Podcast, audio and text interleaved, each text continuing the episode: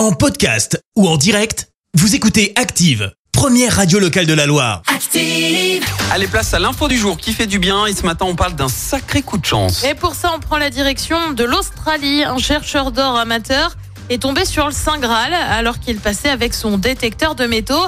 Il tombe en fait sur une grosse pépite d'or de 2,6 kg. Fier de sa découverte, il décide d'aller chez un spécialiste qui lui dit ne jamais avoir vu de pierre de cette taille. Il l'estime et évoque 160 000 euros pour la fameuse pépite. Alors est-ce que c'est vraiment la plus grosse pépite? Pas tout à fait.